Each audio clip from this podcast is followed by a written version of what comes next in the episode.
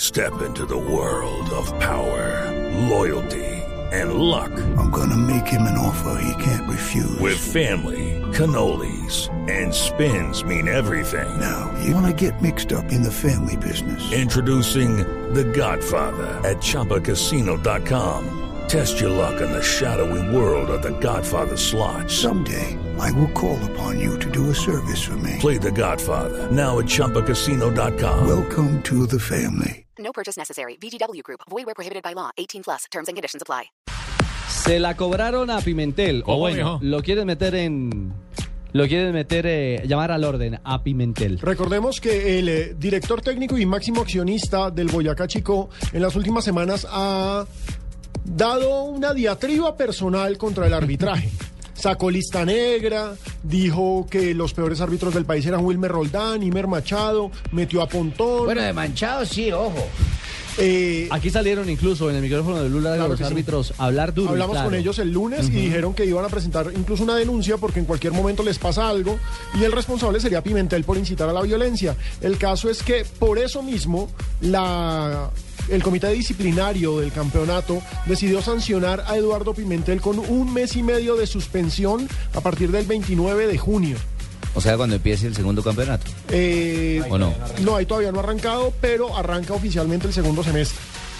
Sí, a partir de ahí El estará... único, el único árbitro que no habló aquí de los que pertenecen a esa lista de Pimentel fue obviamente Wilmer Roldán por su compromiso con el Mundial, que no se lo impide. La Claro. FIFA le impide que dé declaraciones. Claro, y- pero Eh. de resto todos se quejaron de Pimentel. y aparte de eso le pusieron 15 millones 400 mil pesos de multa. 15 millones ¿Y por qué 400. si él dijo que eran unos árbitros de M mayúscula, o sea, malos?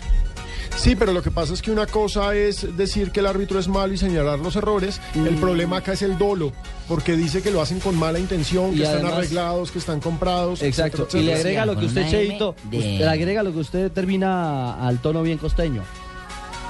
¿Cuál, cuál, cuál es el tono mío coteño? Pues esa M grande que usted dice en mayúscula. Ah, sí, esa sí, eso es una mie- Es- miercolada.